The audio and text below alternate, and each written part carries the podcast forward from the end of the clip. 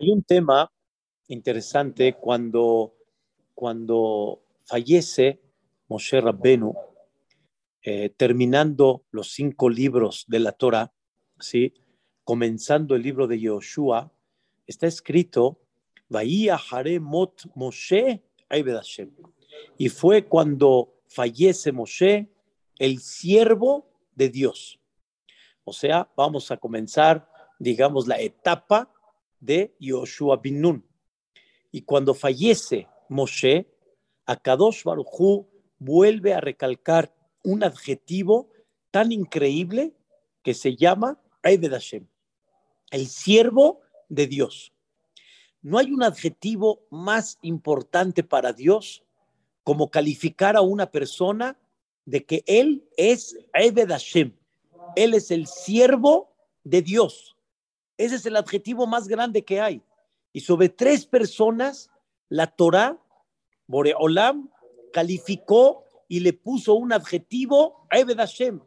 El primero, fíjense qué interesante, Abraham vino. Abraham le llamaron Abraham Abdi. El segundo, Moshe Rabbenu.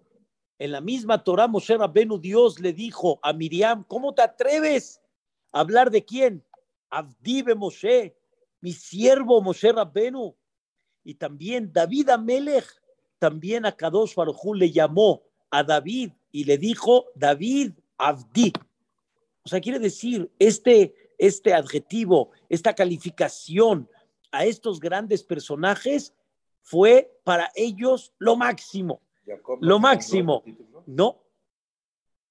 O sea, muy interesante, sí, analizar la diferencia, pero viene relacionado con algo interesante. ¿No fue Jacob como el consentido, como el favorito? No, Jacob fue el que ya su, su cama, se llama su futuro, fue completo.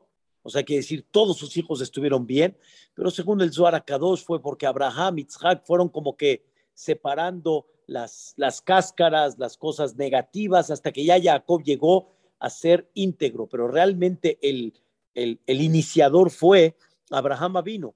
El factor común de estos tres es que sobre estos tres está escrito humildad. Humildad. Abraham, ¿qué dijo? Yo soy polvo y tierra. O sea, nada más estos tres expresaron cada uno un término diferente. No que Jacob no tenía humildad o que Isaac, pero no se expresó uno de ellos con un término específico. Abraham sí. ¿Qué dijo Abraham vino? Yo soy qué? Polvo y tierra. Yo soy nada. Diciendo, ya hubiera sido yo polvo. Ya me hubieran quemado cuando me tiraron en la hoguera este Nimrod. Dos, eh, Moshe Rabbenu, como dijo, Anahluma, ¿yo qué soy? ¿Yo qué soy? Yo no soy nada. O sea, Moshe ya ni, ni, ni, se comparó a algo. Anagnuma. Y David Amelech que dijo, Anitolaat ish Soy un gusano. Soy un gusano. No, no, no tengo un valor específico. Soy un gusano. ¿Qué valgo? Así dijo David Amelech también. David Amelech lo expresó delante de la gente en el Tehilim. Abraham delante de Boreolam. Moshe delante de la gente. ¿Sí? no públicamente, pero expresaron ellos considerando ese término en la cual representa una humildad y a Kadosh Barjú los, los calificó a los tres como como su siervo, ¿sí? Es, es, es, muy, muy interesante. ¿Y cuál es la, la, realmente la explicación de ese concepto que se llama Aibed, esclavo? Dice uno de los comentaristas, el Radak, dice, la persona que pone toda su fuerza, su fuerza quiere decir su lucha en la vida, su pensamiento y toda la supervisión de lo que le sucede en Boreolam. O sea, que todo el eje central de su vida en todo, en lo que él impulsa, en lo que él piensa, en lo que sucede en su vida, todo es Boreolam, lo que decimos nosotros, Hashem Echad, Boreolam es la única causa, el por qué. No hay otro sentido el por qué tengo una misión. Boreolam me dice qué es lo que tengo que hacer. Llegó de repente una situación difícil, así me la mandaste, Boreolam, voy a luchar dentro de ella. Todo esto, Boreolam, me estás dirigiendo para hasta comer de alguna forma. Las cosas naturales que uno tiene que hacer para vivir son forzosas, que Dios las puso en la naturaleza. Dormir, por ejemplo, de la misma manera que lo tiene que hacer también forzosamente. Todo eso, la persona lo piensa nada más para, estoy comiendo para tener esa fuerza porque Boreolam así quiso y Boreolam quiere que de alguna forma con esa comida la persona santifique, la persona eleve la materia, así como hemos dado un ejemplo muy, muy famoso, que cuando uno va al Betamikdash, no puede uno imaginarse aparentemente que en ese lugar tan sagrado, Isaac, pues, lo único que vea son vacas y borregos y palomas y sangre y salpicada. No, y perdón por la expresión, un poco de pan, cuando era el corbán minja de la harina. Eso es el Betamikdash. Yo me imagino un santuario como un knis, Shema Israel, este, ¿cómo se llama? Tefilín, Sisit, este, Tefilot, este, Sever Torah. Bueno, es lo que nosotros nos imaginamos durante más de mil y dos mil años de que se destruyó el Betamigdash, pero sin embargo, el Betamigdash no era eso, aunque, aunque sí había tefila, no es que no había, el lugar era majestuoso también, como platicamos en Shabbat, era increíble, eso, era, había oro, había, no, majestuoso sí, pero el contenido de ese lugar, ¿sí? ¿Cómo? Es, perdón por la expresión, un rastro. ¿Qué, qué, qué significaba eso? Y uno de los puntos de eso, eso es que tú quiero que entiendas que la materia la puedes convertir y la puedes santificar. Y donde menos te imaginas el cuero de una vaca, puede ser un zapato o puede ser un Sefer Torah. Puede ser un tefilín. El tefilín es un pedazo de cuero de zapato. De zapato en el sentido figurado. ¿Sí? ¿Me entiendes? O sea, puede ser realmente un tefilín, porque el tefilín es un pedazo de cuero. Es un pedazo de cuero especial para trabajarlo. Las, las retsuot, las, lo, lo que usted estaba platicando, las correas, son de cuero. Todo eso es majestuoso de qué? ¿Cómo? Un zapato no tiene ninguna santidad. Un zapato, después de que se lo pone uno, se lo quita. No es que huela y veces muy bien, lo alejas. Un zapato lo tienes al polvo de la tierra. ¿sí? Un zapato se expone a que se deshace. ¿sí? Y el Sefer Torah sale, te paras delante de él, el tefilín, santidad, lo besas. Si se cayó, jajam, se cayó el tefilín, ¿qué hago? Se cayó un pedazo de cuero, ¿qué pasó? No, es santo, es sagrado. Mira, así como el tefilín, el sefer la mezuzá, también otras cosas se podían convertir. Todo lo que se donaba al Betamigdash recibía una santidad tal que la persona que lo llegaba a utilizar para algo no del Betamigdash se consideraba profanar profanar y tenía, digamos, una, una, una multa, un, digamos, tener una sanción toraica por eso. Pero por favor, hombre, nada más lo doné al Betamigdash, pero es lo mismo. ¿Qué diferencia hay entre el jarrón que hay en mi casa y el jarrón que hay en el Betamigdash? La pala donde sacaban los carbones del altar, a la pala mía que yo sacaba los carbones del, del, del, del horno. ¿Qué diferencia hay? La respuesta es, es, eso es, es, es lo que el hombre puede llegar a convertir. Y uno no sabe, dice el Nachmanides, que cuando una persona come, lo que comes al final se convierte. Y lo que se convierte al final llega acá. Y ese pensamiento al final, de ahí sale un ser humano. Dice, tú sabes todo lo que estás convirtiendo, qué es lo que haces. El pensamiento hace todo. La intención hace todo. Y como el chiste que siempre digo, que una persona después de de terminar su viaje, se acordó de su esposa, pero cuando ya estaba en el aeropuerto, se acordó de ella, se acordó de ella. Pero Baruch Hashem que hay duty free. No, hay duty free para comprar algo. Eh, Isaac, hay duty free. Al final la persona está buscando un perfume para su esposa ¿Y qué creen? Híjole, está muy caro, está muy caro, está muy caro. ¿Sabe, señor? Tengo una oferta. Uno del hombre y el de la mujer se lo regalamos. Usted paga el del hombre, ese sí le gustó. Ese sí le gustó. Pagó el del hombre, el de la mujer lo envolvieron bonito, precioso. La mujer llega a mi vida, ¿te acordaste de mí? Claro, sí, se acordó de ella.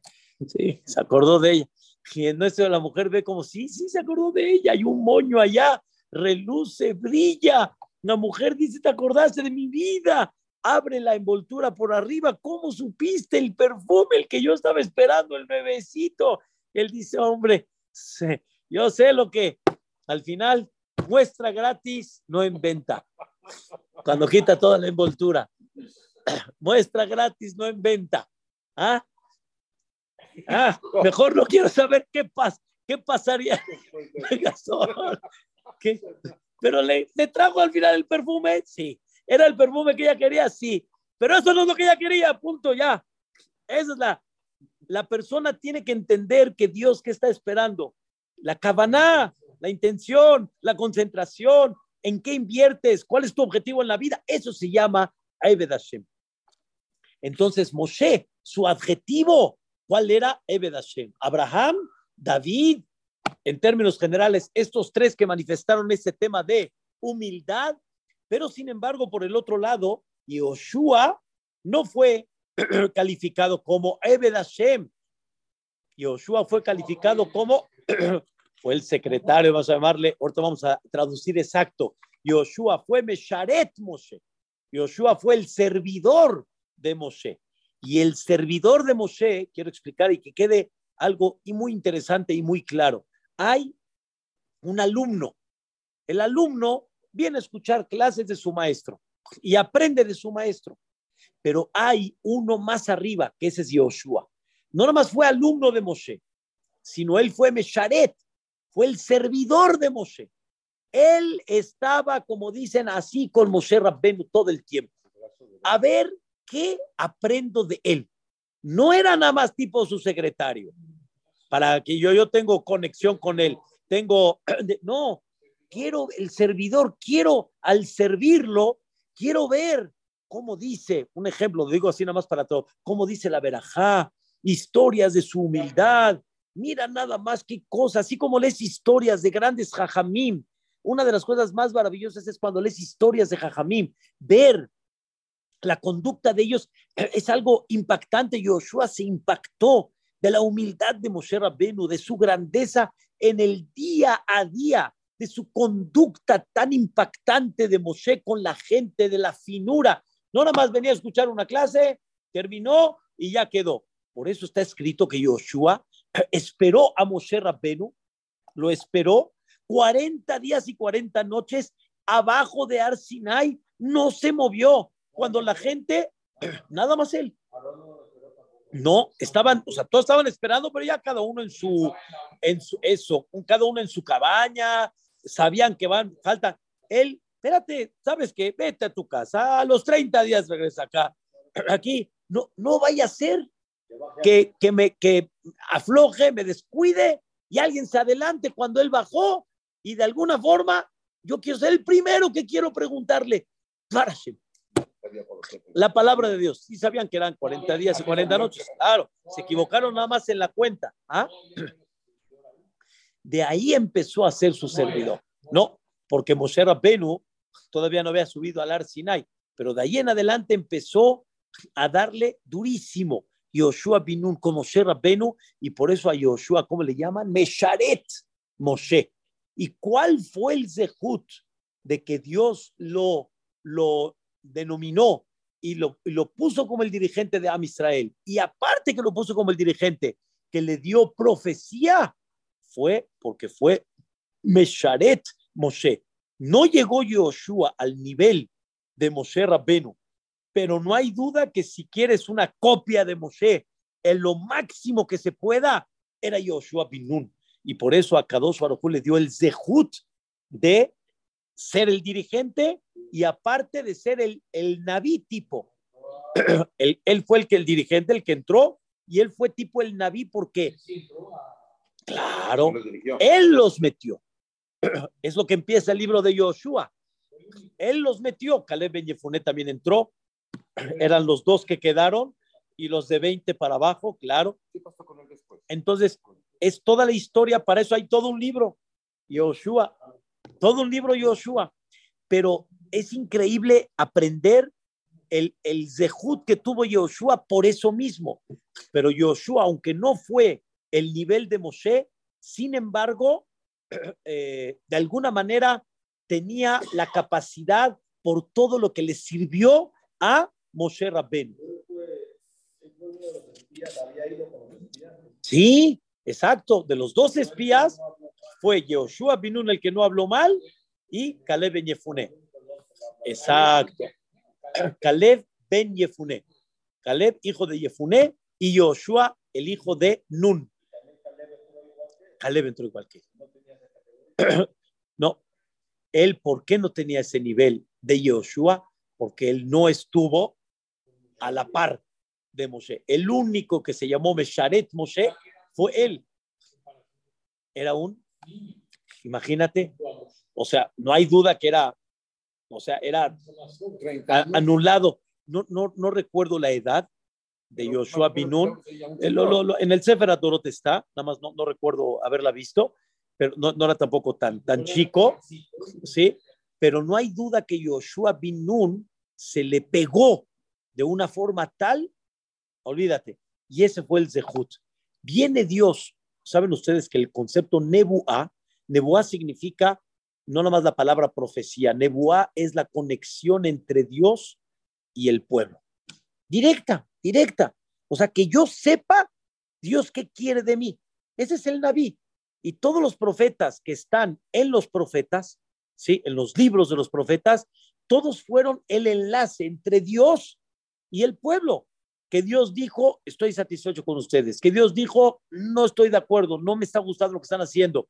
Y cuando había gente que tenía sus problemas, sus dudas en la vida, qué es lo que Dios quiere de ellos, iban con el profeta. Y el profeta les decía, ¿sabes qué? Estás aflojando en esto. ¿Sabes qué? Tu problema está acá. Fue una época maravillosa. Sí, sí, fueron varios profetas, pero siempre hubo un profeta líder que fue el que quedó su profecía, porque es la profecía que queda hasta, hasta que llegue el Mashiach Zitkenu, como Irmiyah, Yoshua y Ezequiel. No, pero por ejemplo, eh, Obadiah, Obadiah este, protegió a, cerca de 80 Nevi'im. Habían muchos Nevi'im, pero fueron nada más del momento y ayudaban mucho al Am Israel tener una dirección. David Amelech no se consideró Naví. David no fue el que transmitió la palabra de Dios al Am Israel. Tuvo él un Naví llamado Natana Naví. Pero Joshua mismo sí tuvo el zehut de ser doble, el dirigente y ser qué? El Naví. ¿Por qué? por ser Mesharetó, como dicen los Jajamim, Gadol Shimusha Yoter Milimuda. Es mucho más grande servir que ser alumno. O sea, ser alumno es muy importante, pero hay algo más arriba que quisiera que tengas, que es Shimusha, servir. ¿Estamos de acuerdo? Viene Dios y le dice a Yoshua, después de que fallece Moshe, porque obviamente mientras está Moshe, este, eh, mientras está en vida, no hay palabra con Yoshua. No se toca un reino con el otro reino. Moshe termina, empieza Yoshua, pero después de que fallece Moshe no fue de inmediato. Pasaron 30 días de luto de Moshe Rabbenu, porque Moshe Rabbenu, este, la pérdida fue tan grande, el sentimiento de Am Israel, de Moshe, que tanto los protegió, tanto vio por ellos, fue tan grande que no, no, podía, no podía el pueblo estar tranquilo, estaban melancólicos de alguna forma por la pérdida. Moshe Rabbenu decían todos los de la generación de Yoshua, decían los grandes, los grandes, gente grande, no era, la verdad, no es lo mismo. No despreciando, no es lo mismo. Tenemos la cara de Moshe como la cara del sol, la cara de Yoshua es como la cara de la Lebaná, de la, de la luna, no se veía igual. Viene Dios y le dice a Moshe, a Yoshua, la primera palabra que le dice Dios a Yoshua, ¿cuál fue? Moshe Abdi Met. Moshe, su siervo, ya falleció. La pregunta es, sí, Ya, ya, ya falleció. Ya sabemos, llevan, llevan 30 días llorándolo. Ya sabemos. La respuesta es, Dios le dijo a Joshua, ¡cum! Quiero que te pares y ya vamos a pasar el Jordán. Ya vamos a pasar el Jordán. Le dijo Dios a Joshua. Le dice a Joshua, Joshua, Dios, espérame, me, estás apresurando, como que ya vamos y, llevamos aquí un mes y Moshe Rabeno. Muy bien, la primera vez, ¿sabes cuándo habló con Dios? Cuando fallece Moshe, pasan los 30 días aquí en el libro de Joshua. Aquí es cuando Dios habló con él. Obviamente ya empezamos la, comunicación para la dirección, para directo. no, no llegó al nivel de Moshe de hablar boca a boca, despierto, era como todos los profetas, más como tipo alucinación, en sueño, etc. Entonces le dijo, ya llegó el momento, porque Moshe Rabbeinu ya falleció. Escuchen la idea. Mientras Moshe Rabbeinu esté en vida, había un decreto que Moshe no puede entrar. Entonces, pues no puedo meter al pueblo y voy a dejar a Moshe afuera, ¿verdad? No. Entonces, tuvo Dios que esperar a que Moshe termine su vida, 120 años. Termina Moshe. Le dijo ahora sí, ya terminó Moshe, ahora sí, rápido. No te creas que dejé de entrar porque hay tiempo, no hay prisa, hay mucha prisa y muchos zehut y mucho mérito de entrar a Israel. Hay mucho que tenemos que hacer. Hay que empezar a liberar el Palterin Shelmelech, el palacio del rey, que significa Eretz Israel. Ya me urge que Eretz Israel sea habitada por los hijos, sí, que Boreolam les entregó a ellos esta tierra. Y por eso le dijo Moshe Abdimet, todo lo que me detuve es porque Moshe estaba en vida, pero ahora que ya falleció, ¡cum! Tienes que pararte. Abórete Yardén, tienes que pasar el Jordán, tú y todo este pueblo, ¿ok? Pero hay algo muy interesante. Dios le siguió llamando a Moshe aún después de que falleció. Le siguió llamando qué? Abed, siervo. Aparentemente, todo el adjetivo es al pasado, pero no a algo cuando ya se fue. Si Moshe ya falleció, no puede ser Ebed Hashem cuando ya está ahí arriba. Ebed Hashem es aquí abajo. Ya, Ebed Hashem es aquí abajo. Aquí abajo le servimos a Dios, como decimos a Yom, la Azotam. Hoy hacemos bajarle Sejara mañana. Mañana el empleado cuando recibió sus buenas vacaciones, en las vacaciones ya no es empleado. Ya, ya tiene sus vacaciones. El empleado es en el momento que está él empleando, está ahí sirviendo. A Moshe le llamas Ebed Hashem, cuando ya falleció, dice el Malbim, algo de veras se me enchina el cuerpo escucharlo, pero por favor, que no se nos olvide este punto. Dice el Malbim, es un comentarista, dice, hay tzadikim que se ocupan en esta vida en superar, en elevarse, en, en, en, en increíblemente su persona, cada vez hacerla mejor, espiritualmente y en conocimiento. Pero cuando ellos fallecen, ¿Qué pasa? ¿Qué pasa? Fallece ese tzadik, ya, tú saca bodato, ya, terminó su servicio cuando fallece. Pero hay gente que no se ocupa nada más de él, Isaac. Se ocupa de la generación.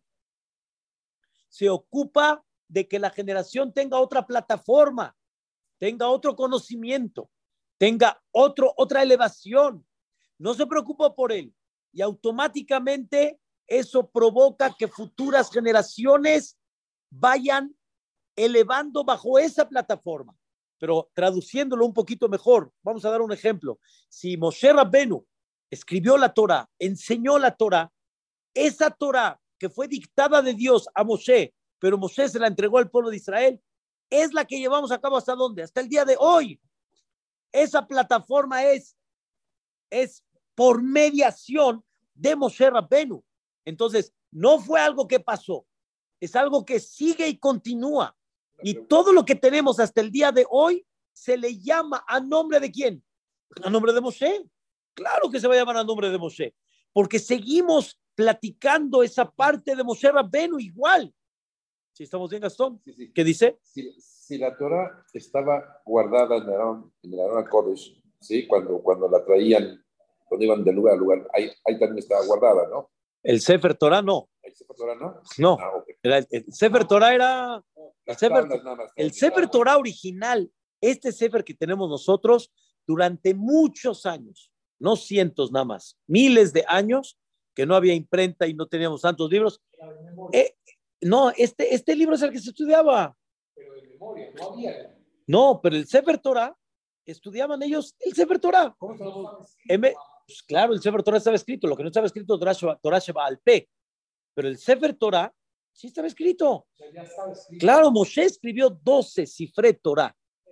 Este que tenemos lo entregó Moshe Rabbenu, uno a cada tribu, y de ahí cada uno fue escribiendo cifre Torah, conforme ya fueron expandiéndose, se repartió la tierra, y cada uno tenía Sefer Torah, ¿para qué? Para estudiar.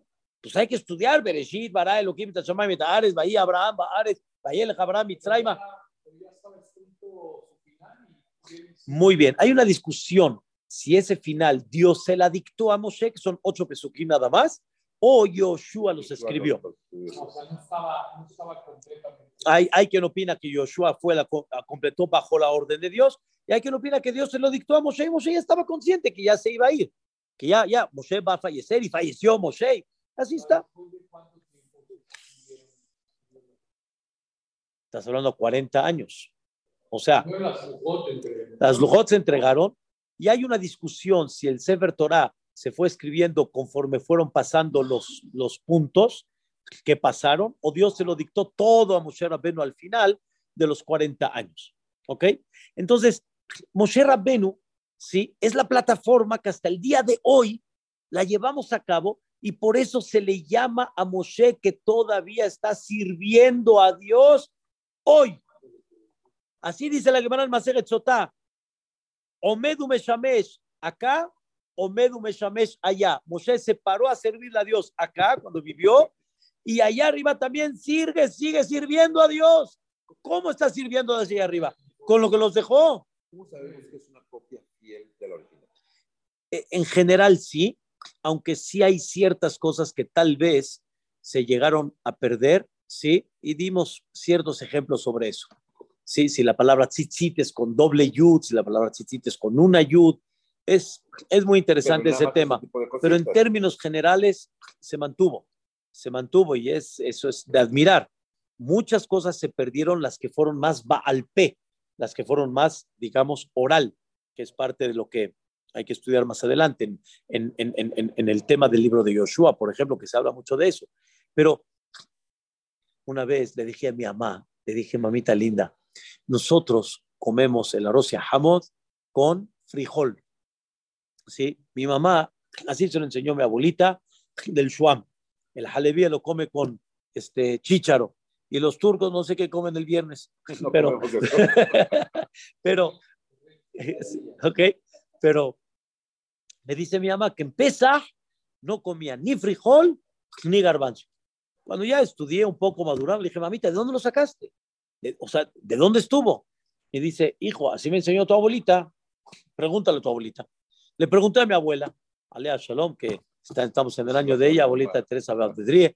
Mi abuelita me dice, ay, hijo, así me enseñó tu bisabuela, tu bisabuela Bedrie. Abuelita, y mi bisabuela Bedrie ya no vive, ahora aquí le voy a preguntar.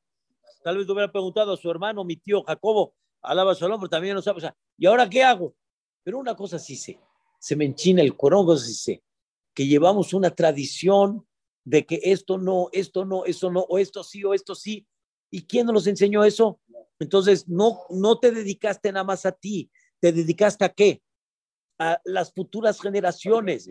¿Y cuánto debemos de preocuparnos que no nada más lleguemos y salgamos de este mundo propio, sino que, que nos convirtamos en raíz? ¿Me entiendes? O sea, somos una madera hoy que damos fruto y que en un futuro seamos la raíz, que sigamos dando fruto. Y ese era Moshe Rabbeinu, por eso a Moshe, como le llamaron, Hashem.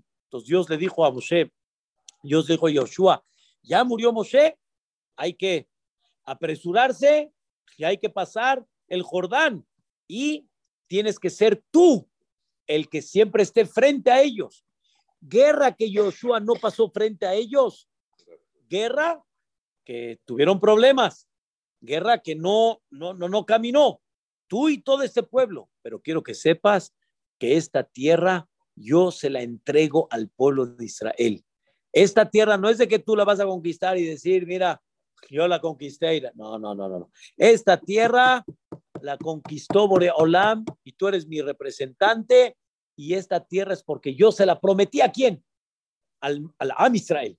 Desde Abraham vino, Dios se la prometió al Am Israel. Muy bien.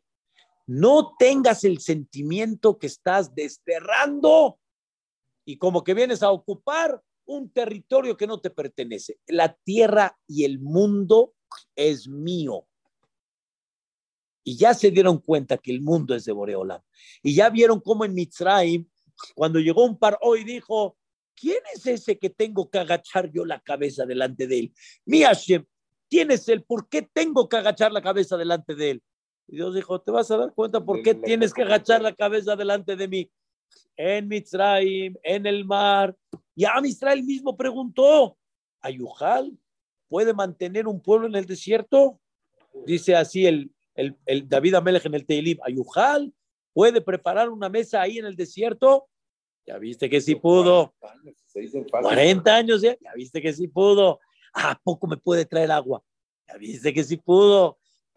Este, pudo este, eh, eh, eh, conquistar y después esos gigantes, Sihon, Melech, pudo. Entonces, la tierra es mía, todo es mío, a donde estés, desierto, Misraim, todo, todo es mío, la tierra es mía. ¿Te la doy a quién?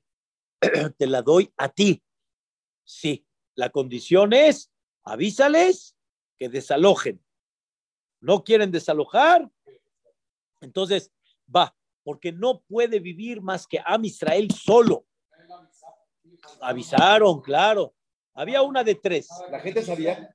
Claro, avisaron. No, no, digo, los otros pueblos sabían. Claro. Ya, ya, era de los, de los Yehudim. Se eh, fueron cada vez escuchando y enterándose de qué y cómo venía el plan, vamos a decirlo así. Pero que ellos, que ellos escucharon que Am Israel estaba con un milagro increíble, sí. Y que les dijeron, una de tres, desalojen y vayan, van a tener la bendición de Dios. ¿Qué crees? Hubo un pueblo llamado Girgashi, que era una revoltura de varios, ¿sí? Que se fueron a vivir y llegaron a África. Y ellos se fueron y, y, y tuvieron bien, y verajá, y tuvieron éxito. O sea, no quería. De, de los siete pueblos, en Yehoshua está recordado que Yehoshua no limpió todo. Hubieron pueblos que se quedaron, fueron un dolor de cabeza para Am Israel, fueron los que influenciaron que sigan otra vez con el tema de la idolatría y esos pueblos los tendría que haber acabado. ¿No sé? Pues los que continúen. No, no. Yoshua, 10 años menos tuvo, Oreolán le quitó, es un tema, es un tema interesante que pasó con Yoshua. Le falló, eh, se puso lento en la conquista, tuvo un sentimiento Yoshua que cuando termine él su labor se va a ir, entonces quiso ampliar un poquito su vida, alargar su vida y Boreolam, Boreolam se la condenó, si lo queremos decir así. ¿Ah? No, no, nada, ya. Ahí, ahí, ahí, ahí se acabó. Yoshua estuvo dirigiendo a Am Israel 28 años, que tendrán que haber sido 38, como los que Moshe dirigió casi en el desierto. No es mucho de este 28 años. No, no. O sea, los metió. O sea, los metió. Fueron 14. Los. Fueron 14, 14 de conquista y lo que resta para los 28 años más. ¿Entiendes? Entonces, no, no, ca- 14 de conquista y repartición de Eretz Israel en total. Cuando se dice que, por ejemplo, que atacaban y, y vencieron a los Akitíes, Moría, todo eso, ¿qué tan grandes eran ellos? Impactante. Si la misma Perashá, cuando Joshua entró, ¿Cuántas gentes había? Este, era impactante. La misma Torah destaca que los espías, ¿por qué desanimaron al pueblo de Israel? Por la fuerza de la gente que vieron en Eretz Israel, por los gigantes que habían, por la gente fuerte y grande y poderosa, vamos a decirlo así, que habían, ¿sí? Y por eso Dios le tuvo que decir a Yoshua Binun, ahorita van a ver, le, le- le tuvo que decir unas palabras muy interesantes. Pero antes que todo, yo- que se unió a que se unió con engaño, con engaño, los Gibeonim, que se unieron con engaño y al final. Joshua les dio una, un juramento que no los iba a eliminar y al final cuando se dieron cuenta, entonces ¿De qué lo- todo está en el libro de Joshua. ¿Por qué se engañaron? Ah, porque se hicieron pasar como que venían de un país muy lejos y que necesitaban ayuda y que querían ellos como que anel, eh, ¿cómo se llama? Anexarse. Anexarse al Am Israel y al final se dio cuenta Joshua que no, fue todo un truco, ¿sí? Y cayó dentro de eso. Entonces, Dios le dijo, esta tierra es mérito de la promesa que le di al Am Israel para que Joshua camine, como llamamos, con humildad, que no camine sintiendo de que, de que la conquista es a su nombre, la conquista es por su, no, es todo por el Zehut de Am Israel. Y Dios le dice a Joshua, todo lugar que pise tus plantas de los pies, se las voy a dar a ustedes, como hablé con Moshe Rabbenu. Y Dios realmente así le dijo a Moshe Rabbenu. Pero ya el comentarista Rashi dice, ¿cómo? Si Dios le dijo que va a entregar la tierra de Israel a Am Israel, al pueblo de Israel, y Dios ya puso los límites, que es Eretz Israel, acá, acá, acá, acá, ya puso los límites, Nada ¿ok? Con lo, con lo que es Israel. Parecido, Ah, sí. muy, muy parecido. A. ¿Hay mapas sobre eso? No, pero, pero hay, hay un mapa más específico. Vedrat Hashem lo estoy consiguiendo para enseñarles a dónde llegaría, pero sí, sí llega muy arriba, ¿sí? Pero los límites ya estaban claros. Los límites de Dios ya se los dio a Moshe Rabbenu muy claros en la Torá. Entonces, ¿para qué tiene que decir todo, todo, todo toda tierra que pisen tus plantas de los pies? Pues me estás diciendo que tengo que conquistar Eretz Israel. Y esto es Eretz Israel. Pues ya, es lo que tengo que conquistar. Entonces, una de las respuestas eh, eh, superficiales es, yo les voy a dar fuerza para que puedan conquistar todo. No se preocupen. O sea, donde ustedes pisen, van a, no, no, no, no se me agachen. Vamos para arriba. Pero la explicación original que traen casi todos los comentaristas es, Akadosh Baruj dijo, Eretz Israel, ustedes tienen que liberarla, es el palacio del rey. La tienen que conquistar completamente. Pero ¿qué creen? ¿Qué pasa si Am Israel con los líderes querían ampliarse más? Conquistar más tierras. Perderían. Tienen, escuchen bien, derecho, permiso, tienen permiso, no es obligatorio. Y no nada más tienen permiso, sino todo lugar donde tus pie- plantas de pies pisen, lo vas a convertir con Kedushat Eretz Israel. Eso significa, todo lugar donde pisen, se los voy a dar a ustedes y va a tener Kedushat Eretz Israel, pero con una condición. Me conquistas primero Eretz Israel. No estés pensando en, un decir, en, en Líbano, estés pensando en Suria, cuando todavía la- el Palterin Shel Melech, la- el Palacio del Rey todavía no está libre. Sí, van a entrar por, por el lado, claro, e- ellos entraron por el lado sureste, ¿ok? Por ahí entraron, cruzaron el Jordán, entraron, pero tienen que conquistarme primero, todo eres Israel. Si no me lo conquistan, no hay forma, no hay manera. Entonces, to- Kasher, Dibarti, Moshe, como yo hablé con Moshe Rabbeinu, y eso se los voy a cumplir. Nada más la única diferencia, dicen los Jajamim, interesantísimo es, si Moshe Rabbeinu hubiera entrado, hubiera sido una conquista sin guerras. Nada más caminan y hagan de cuenta como tipo así los superhéroes, así, así se, se caen todos. Pero Am Israel, por el pecado, bajó de nivel y ese nivel provocó dos cosas. Una, que no sean merecedores que Moshe Rabbenu los meta. Y dos, de que tenga que conquistar la tierra de Israel con una lucha. Milagros hubieron, pero tienen que luchar por ella. Ya no hay de que se las voy a dar así tan fácil, así no.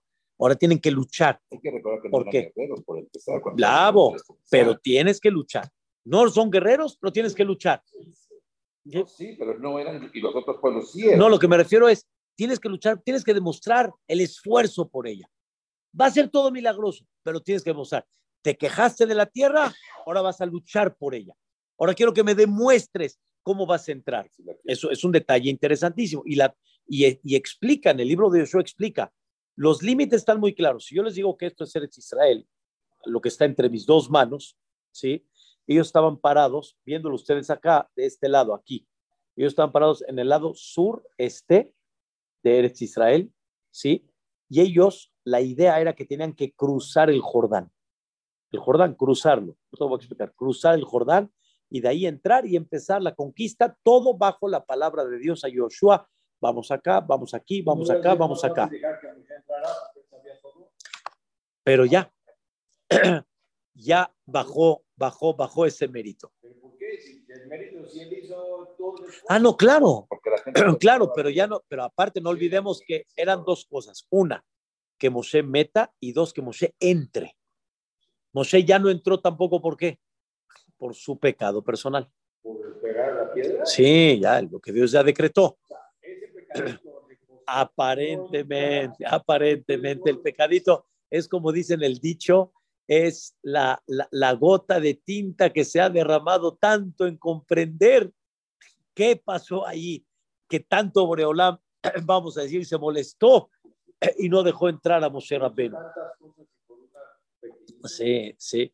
Ahora, ellos estaban, ellos estaban acá del sur, hacia dónde llega hacia arriba, o sea, todo lo largo de Eretz Israel, era del Midbar Kadesh, Midbar Tzin, una parte aquí abajo, hasta el río grande Nehar Perat. Y en la parte del ancho, desde el Midbar donde estaban, hasta el Yama Agadol, hasta el mar Mediterráneo donde se pone el sol, porque había el mar muerto, había el mar, este, eh, ¿cómo se llama? El Kineret, que le llamaban también Yam. Para que no te confundas, Dios les dio de abajo hacia arriba y les dio del ancho. Esto tiene que ser obligatorio, esto no me lo puedes fallar. Esto no tienes derecho de alguna manera de dejarlo de continuidad. ¿Terminas con esto? No. Nada más terminas con esto. Entonces, el problema principal fue que realmente Joshua no terminó. No terminó. No. No terminó. No, como explicamos, él quiso empujar la conquista completa. La quiso empujar por pensar de que después de eso él termina su labor y quería todavía seguir con mitzvot en Eretz Israel. O sea, los pensamientos de Joshua seguro tuvieron una profundidad y un objetivo muy sano, pero Boreolam no se la... No. Bien, muy bien. Le maté, eh, ¿cómo se llama? Eh, le maté Efraim, Oshea, bin Nun. Era, él venía de Efraim, quiere decir que el primer dirigente Leví, el segundo de Efraim. Y así, así vas a ir viendo en, en el transcurso de los libros de Shofetim, todos los que fueron dirigentes, que no todos fueron de Yehudá. Yehudá fue hasta que llegó David Amelech. Hubo de Dan, por ejemplo. ¿Quién fue de Dan? Shimshon. Shimshon fue de Dan. Entonces, viene Boreolam y aquí esta palabra que les voy a decir a ustedes, todo mundo estaría esperando que Dios nos diga esto. Ojalá. Pero escuchen algo muy interesante. Lo lefaneja. Nadie se va a parar delante de ti. Cólleme jayeja todos los días de tu vida. Rabotay, es muy importante que sepamos que un dirigente, cuando tiene oposiciones, cuando tiene gente que se levanta en contra, cuando tiene gente que le empieza a hacer balagán, empieza a hacer el levante de, ¿cómo le llaman? De, así de tipo golpe de Estado o no tan golpe de Estado, no lo deja trabajar. Y entonces está preocupado. Hay uno que todas las mañanas se dedica a defender su puesto. A ver, todas las mañanas, todas. Bueno, caray, ya hay que dedicarse a trabajar en el país, hombre, ya. Vamos a dejar todas las cosas. Pero es natural que un hombre puede dejar. ¿Cuántas Moshe Rabbeinu tuvo? Díganme. ¿Cuántas Moshe Rabbeinu tuvo? ¿Cuántas tuvo que se levantaron? Ah, ¿para qué nos sacaste del. Moshe, falta agua, no es, no es posible. Que daba. la cara, caray, o sea. Y la más dura, y la, no, fueron pruebas que Boreolam le mandaba. Sí, sí, es verdad. Y fueron pruebas que le mandaron a Moshe. La más dura de todas, ¿cuál fue? Korah. Porque Korah no fue nada más, no hay comida, no hay, no, ¿sabes qué fue Korah? Korah fue aquel que empezó a decir, Moshe, sí, nos sacaste de Mitzrayim, todo maravilloso. Pero ¿sabes qué? Escucha, ¿eh? ¿Sabes qué? Ya decidiste tú un poquito lo del pastel. Tú le repartiste a Arona Cohen, tú le diste a tal. No, no, a mí ya no me late, hombre. No, a mí, a mí me late que ya hay mano negra aquí adentro. Moshe y dijo, lo me mí no es mío. No mi lipi, no es de mi corazón. Moshe les dijo a Korah, lo alaitel no tejem. Sus quejas no son en contra de mí, son en contra de Dios. Cuidadito con quién se mete. No, eres tú. Qué duro. Qué, qué, qué cosa tan difícil. Yoshua viene a hacer una limpieza. Yoshua viene a conquistar y a heredar la tierra. Yoshua necesita Silencio. Dice Dios, lo itiashev ish lefaneja. No se va a parar un, un, eh, ¿cómo se llama?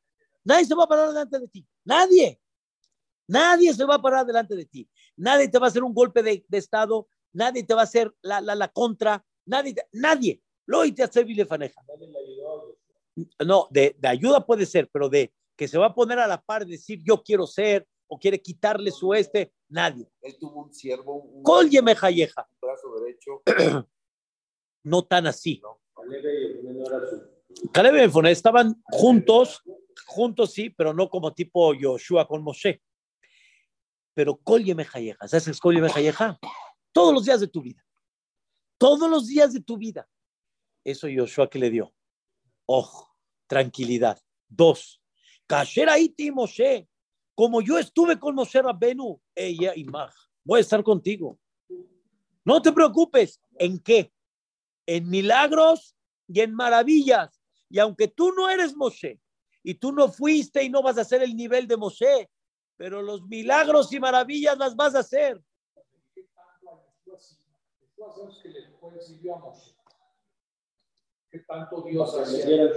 Eso. El hecho de que Yoshua demostró que él quiere estar enterado en conducta, en conocimiento, en todo, a lo de Moshe Rabbeinu quiere decir Tú lo que anhelas es la palabra de Dios en forma completa. Exacto. Él sabía de que no, él no lo hizo para que él sea el dirigente, no. Él le cayó de sorpresa, totalmente de sorpresa. Él lo que quería era nada, nada. Por eso sí había una humildad de Yoshua Binun, había un sentimiento muy claro de que querer aprender, querer aprender. Pero Boreolam dijo, esto no te lo voy a pasar sin un pago muy grande. Por eso quiero que sepan que todo lo que hay en la vida de cualquier persona no es gratis. Alguien firmó el cheque. En riqueza, en poder, en sabiduría, en alguien firmó el cheque. Isaac, así es. Eh, claro. alguien firmó el cheque, o sea, sí, y de repente ves que hay, hay, un hijo que tiene una, o hay una persona de todos los hermanos que algo hizo, algo, algo, algo, algo fue merecedor de eso. No es nada más, pero ¿qué creen? Cuando un hermano es una ovejita negra, por ejemplo, algo pasó, o sea. Pudo haber sido, sí, pero no hay duda que, que Boreolam, su misión de la vida es estar en el sándwich, lo que le llaman. Y hay veces el que él tiene, porque él no es que se las buscó, en términos generales. Entonces, parte de la misión que Boreolam le está poniendo a la persona.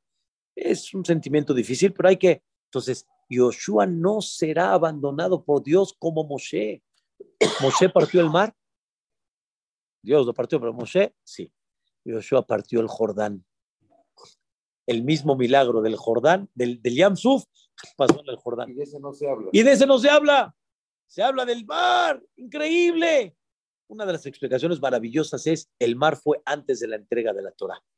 Pero después de la entrega de la Torah, milagros y maravillas, así se pueden hacer. Ustedes han escuchado de grandes jajamim que han hecho de las últimas épocas, el Babasali, milagros, Babamira, Bojasira, milagros. ¿Y de, qué- de dónde vino eso? Un- dos palabras, Torah, la fuerza de la Torah. Gente que se ha metido en la Torah, Dios entregó la naturaleza en manos de la gente que su, su ¿cómo se llama? Su, su, su entrega total es la Torah de los santos. Por eso no es como dicen Haidush, no es una novedad. ¿sí? Gente vio, ¿sí? el, el yerno de Babasali, Alaba Shalom, nos platicaba cómo vio a su suegro en una ocasión, estaba todo nublado, no, no hay forma de decir Birkat Alevaná, la bendición de la luna. Y en eso, ¿qué creen? Babasali así nada más dijo, háganse un lado, eh, rojo, háganse un lado. Se, se hizo a un lado, se puso la luna, dijo Berajá. Eran gente muy grande, eran gente enorme. Esto, queridos hermanos, le dijo a Kadosh Baruj a Yoshua, le dijo, tú vas a estar como Moshe Rabben. Obviamente vienes ya con la fuerza de la Torá, pero estás como, estás como Moshe, partió el mar, esto. Yoshua detuvo el sol 36 horas. Sin que Dios le diga, él, él le dijo al sol, estoy en la guerra y no he acabado. No puedo que te pongas ahorita. ¿Te puedes detener un ratito? Se detuvo. Shemesh, Begibon, Dom. Así, el sol en Gibón, Dom. Párate. Frénate. lo- lo paró. 36 horas. 36 horas se detuvo. O sea, le dijo Dios a Joshua, no, no tengas problema. Como estuviste con Moshe, como estuve con Moshe, voy a estar contigo. Wow. Ahora escuchen el secreto. Viene Joshua y dice, ya. Pues entonces si es así, a cruzar los brazos, a subir los pies, Claro, a, a sentir, a sentir de que solita la silla se va a levantar y él nada más va a hacer así, así. Viene Borolam y te dice, no, Hazak Behemat, tienes que fortalecerte. O sea, no hay ayuda arriba si no hay preparación aquí abajo. Ganas abajo, ¿no? Y tiene que haber Hazak, tienes que hacer fuerza, tienes que conducir de forma natural, aunque va a ser milagrosa, ¿sí? O sea, tú vas a salir a la guerra y aunque milagrosamente van a caer delante de ti, pero tienes que hacer, tocarlo, ¿no? hay así nada más de que así, así no, no. Hazak, eso, de Emat y es en el corazón. O sea, fuerza en el corazón y fuerza a- a- afuera. No te me puedes este, quitar. Dos cosas Dios le prometió y por eso Dios le dijo, lo arpeja. Lo arpeja quiere decir, no te voy a aflojar en, en liderazgo, pero haz beca, ni te voy a abandonar espiritualmente. Vas a ver la mano de Dios en el momento que necesites y todo lo que necesites para conquistar la tierra de Israel Pero Tiene que ir con la confianza y pero la tienes que ir con confianza y con seguridad y tienes que hacer. Voy a dar un ejemplo. En el Beta Mikdash, en el Beta Mikdash habían 10 milagros, pero no por los 10 milagros, entonces ya no hago nada. Por ejemplo, ya no prendo el fuego porque el fuego por sí milagrosamente se quedaba prendido 24 horas. No. Tú tienes que hacer como si el fuego no va a prender 24 horas. Tienes que ir a prender el fuego. O sea, tienes que hacer un acto. Aquí no hay cosas que se hagan pocos pocos, solos. Tiene que haber un acto y bajo el acto y bajo la preparación y bajo la fuerza, entonces entra. Por eso en el, en el paréntesis que, que habla el- los Jajamim, Jaime Baloshin, dice, por eso Jacob vino soñó que la escalera estaba ¿dónde? Clavada qué? De abajo hacia arriba. No la escalera Isaac de arriba hacia abajo. Los, Jacob, Jacob que soñó la escalera, que los ángeles suben y bajan. Oye, los ángeles bajan y suben. Los ángeles están ahí arriba, no están aquí abajo. Respuesta es, todo depende de ti. Según lo que tú hagas, ¿quieres bajar ángeles? Sube y baja. Pero estoy un poquito como no era Yosef que era el que se quedó dormido los ángeles o sea, se dio como un No, ese es Jacob vino. Jacob vino. Fue Jacob vino. Jacob vino cuando se escapó de Esab, cuando fue a la tierra de Labán, su futuro suegro.